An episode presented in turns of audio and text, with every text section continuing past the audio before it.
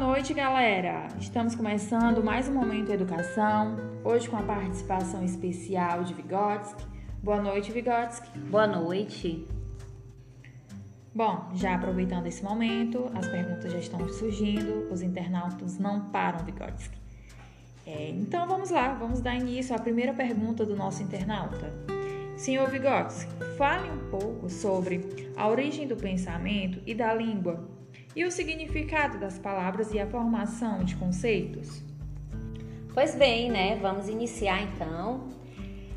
Assim como no reino animal, para o ser humano, pensamento e linguagem têm origens diferentes. O desenvolvimento de linguagem e o pensamento se cruzam. A partir dos dois anos, o pensamento e a linguagem eles formam novos comportamentos. O pensamento ele se torna verbal e a linguagem racional. A criança ela vai atribuindo nome a cada objeto e quando ela não sabe, né, o nome desse objeto, ela vai recorrer a um adulto. Esses significados funcionam como embriões para a formação de novos e mais complexos conceitos. Bom, vamos a mais uma pergunta dos internautas, agora é através das redes sociais. É, ele pergunta, Vygotsky, pensamento, linguagem desenvolvimento intelectual. Fala mais um pouco sobre isso, para gente entender um pouco mais. Bom, é muito bom, né, poder contribuir. Então vamos lá, né? Todas as atividades cognitivas básicas do indivíduo, elas ocorrem de acordo com a história social de cada indivíduo e acabam se construindo no produto do desenvolvimento histórico social da sua comunidade. A história da sociedade na qual a criança se desenvolve e a história pessoal desta criança são fatores cruciais que vão determinar a sua forma de pensar. De acordo com o meio em que ela vive, ela vai se adaptando, vai formando suas opiniões e a partir dali ela vai desenvolvendo esse pensamento de linguagem né, intelectual. Bom, Vygotsky, a galera tá gostando do nosso bate-papo, as perguntas não param de chegar. E tem uma aqui que eu achei muito interessante.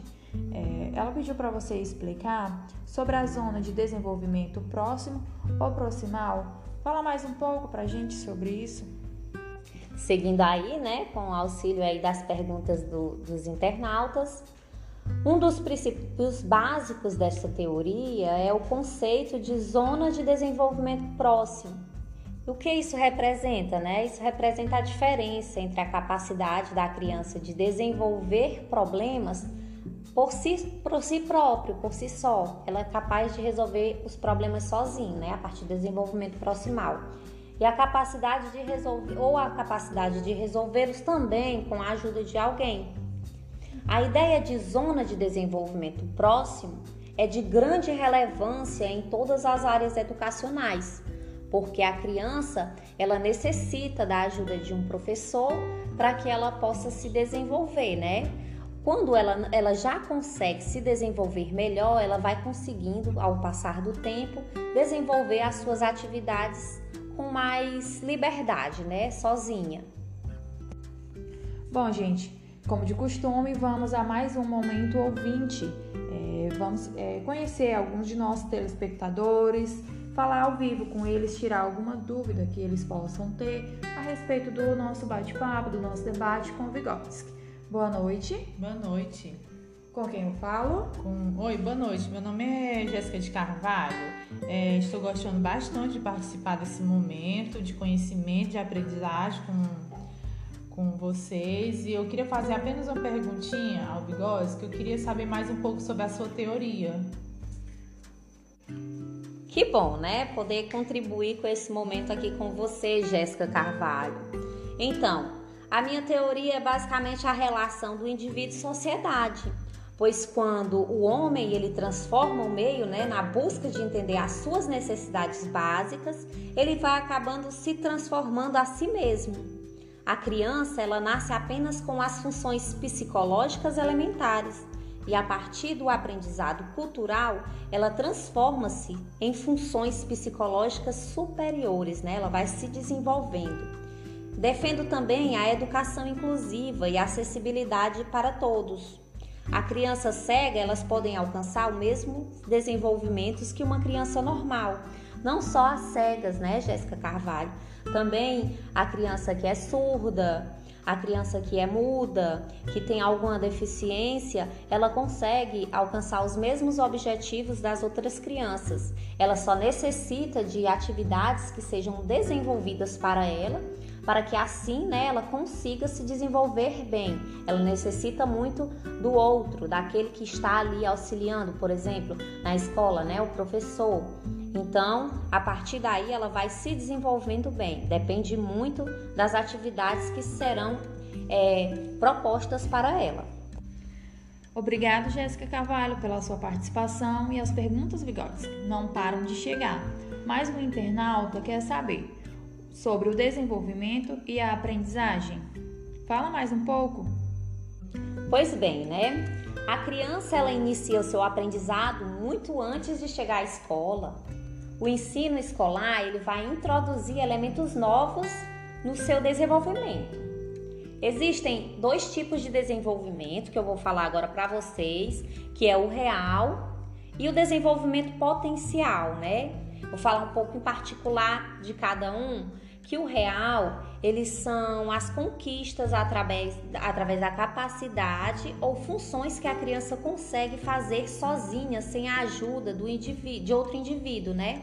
Sem a ajuda da mãe, sem a ajuda do parente, da família. Ela consegue desenvolver essa atividade sozinha, isso consideramos como o real.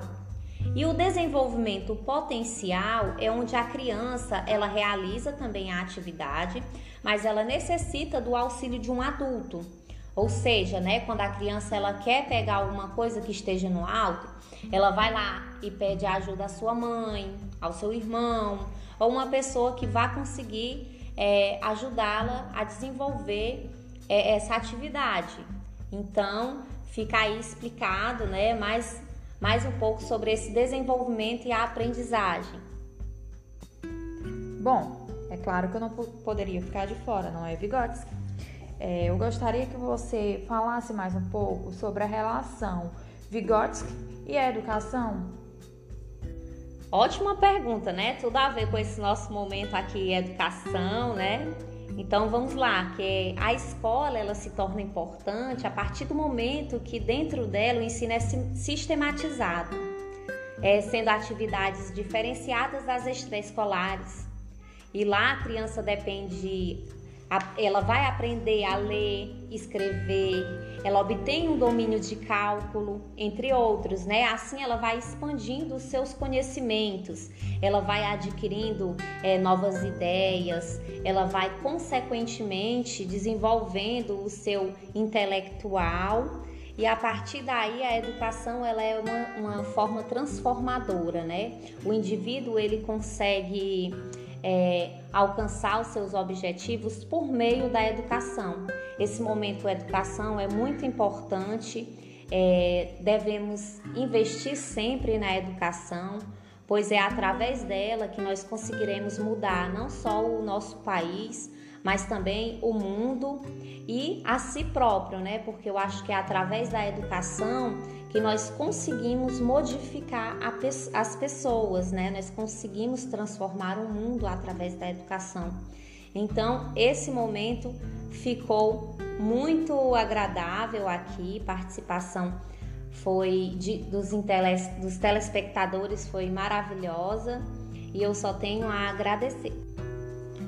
Nós é que lhe agradecemos, Bigotes, por um momento de grandes aprendizagem, um bate-papo super confortável, de maneira com o qual todos entendemos, bastante esclarecedora.